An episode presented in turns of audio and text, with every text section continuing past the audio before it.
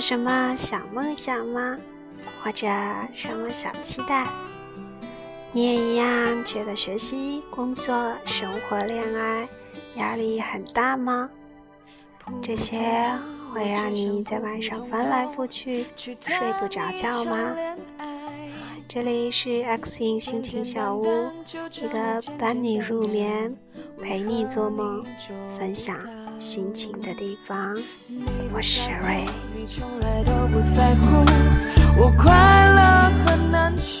今天要来和大家分享的文章是来自苏欣的《愿你既有钱又有人陪伴》。我终于明白，相爱并不容易。你给我的是失恋多一次。那天我去一家公司找一位老总谈事情，秘书小姐让我在会客室坐一会儿。她说，老总正在自己的办公室接待客人。我坐在沙发上玩手机，过了很长时间，还没有人来叫我过去。老总的办公室我去过，和会客室就在一层楼上。我百无聊赖，站起身在楼道里溜达。楼道尽头隔着落地玻璃门，我看到那位老总。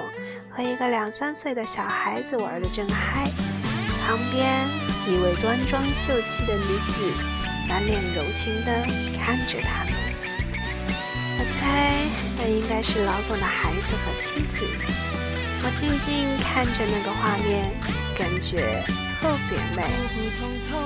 老总抬头看到了门口的我，双手合十致歉。和孩子做拜拜的动作，可是小孩就是不肯走，和他纠缠着。那位女子抱起孩子，小孩趴在老总脸上使劲亲了几下，母子俩恋恋不舍地出来。老总送到门口，亲了一下孩子，说：“宝宝，和妈妈回家哈，爸爸上班给你挣钱买奶喝。”看着那娘俩的背影消失在电梯间，老总的目光才收回来。我对他说：“好有爱的一幕呀，是您妻子和孩子吧？”那位老总一脸幸福的陶醉：“是我第二个孩子，老大读初中，这个刚刚一周半，每天都过来玩一会儿。”我有点惊诧：“每天您那么忙？”天天上班陪孩子玩，老总感慨。每天晚上我回去的时候，孩子就睡了。早上我出来的时候，他还没醒，我就让他们娘俩白天来玩一会儿。多忙，我都会抽时间陪他们。一个女人天天自己在家带着孩子，孩子连爸爸的面都看不到。我挣钱是为了家人过上好日子。如果他们不开心，我的努力就毫无意义。那一刻，我的心里既感动又震惊。这些年，我见过好多所谓的成功人士，都是忙得不可开交，而陪伴家人这件事儿，几乎没有人排到日程表上去。记得上周一个深夜，对门传来哭闹的声音，把我从睡梦中惊醒。我侧着耳朵听了听，是对门的夫妻在吵架。对门的男主人是一家房地产公司的老板，平时神漏见首不见尾，很少遇见。女人女主人因为家里条件优渥，早就不工作了。他们只有一个儿子在读高中，平时住校，周末才回家。那位大姐每天不是开着豪车逛街，就是待在麻将桌上。她每次看见我，都会露出艳羡的神情。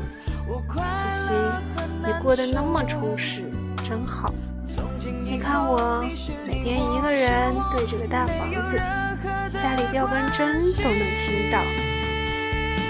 我便安慰他：“姐，我还羡慕你呢，养尊处优，我这整天熬夜写字儿还钱，常年顶着黑眼圈。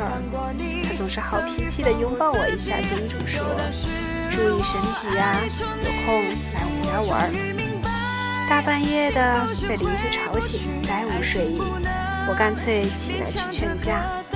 走到楼道里，听到那位大姐正哭诉：“你天天半夜才回来，一大早就走，看到个人影都难。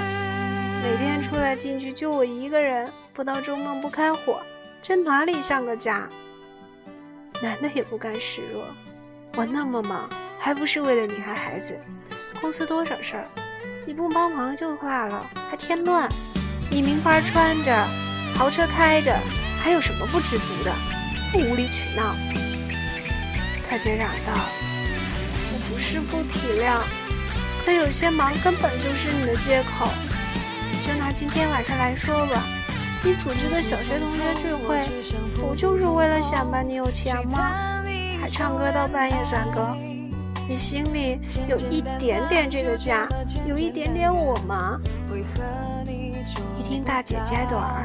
我就不好敲门了，悄悄退了回来。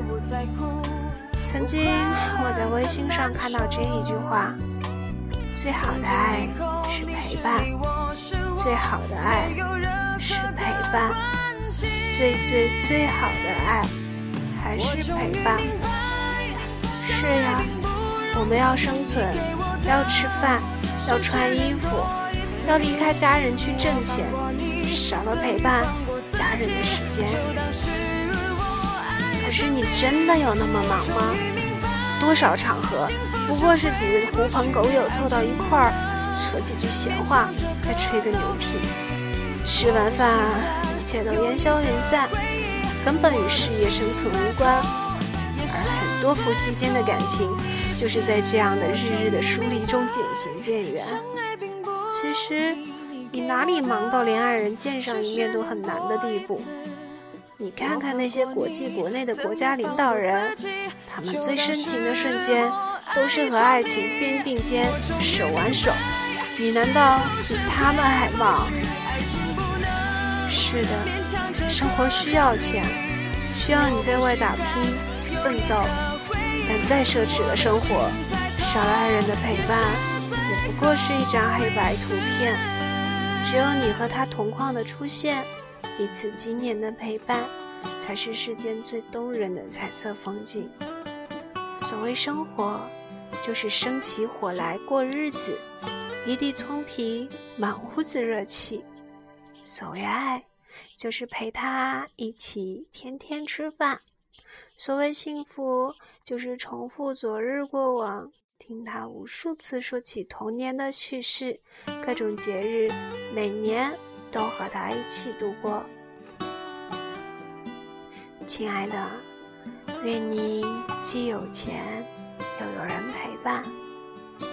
他待你如初，疼你入骨，所有的深情都不枉付。简简单单，就这么简简单单，为何你做不到？你不在乎，你从来都不在乎，我快乐和难受。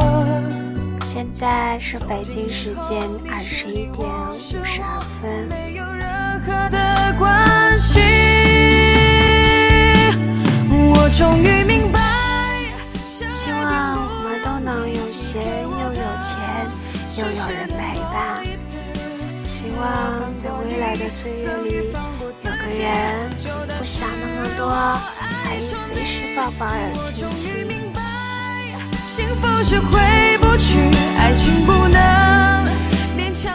可惜问三毛，你想嫁个什么样的人？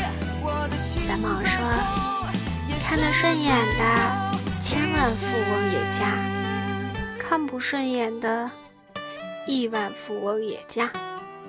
荷西说：“说来说去，还是想嫁个有钱的。”三毛看了荷西一眼，也有例外。那你要是嫁给我呢？荷西问道。三毛叹了口气：“要是你的话，只要不吃饭的钱就够了。那你吃的多吗？荷西问。不多不多，以后还可以再少吃一点。简简单单，就这么简简单单，为何你做不到？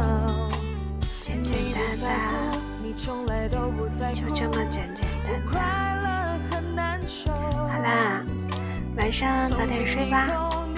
这里是 X 心情小屋，我是 Sherry，晚安。我终于明白。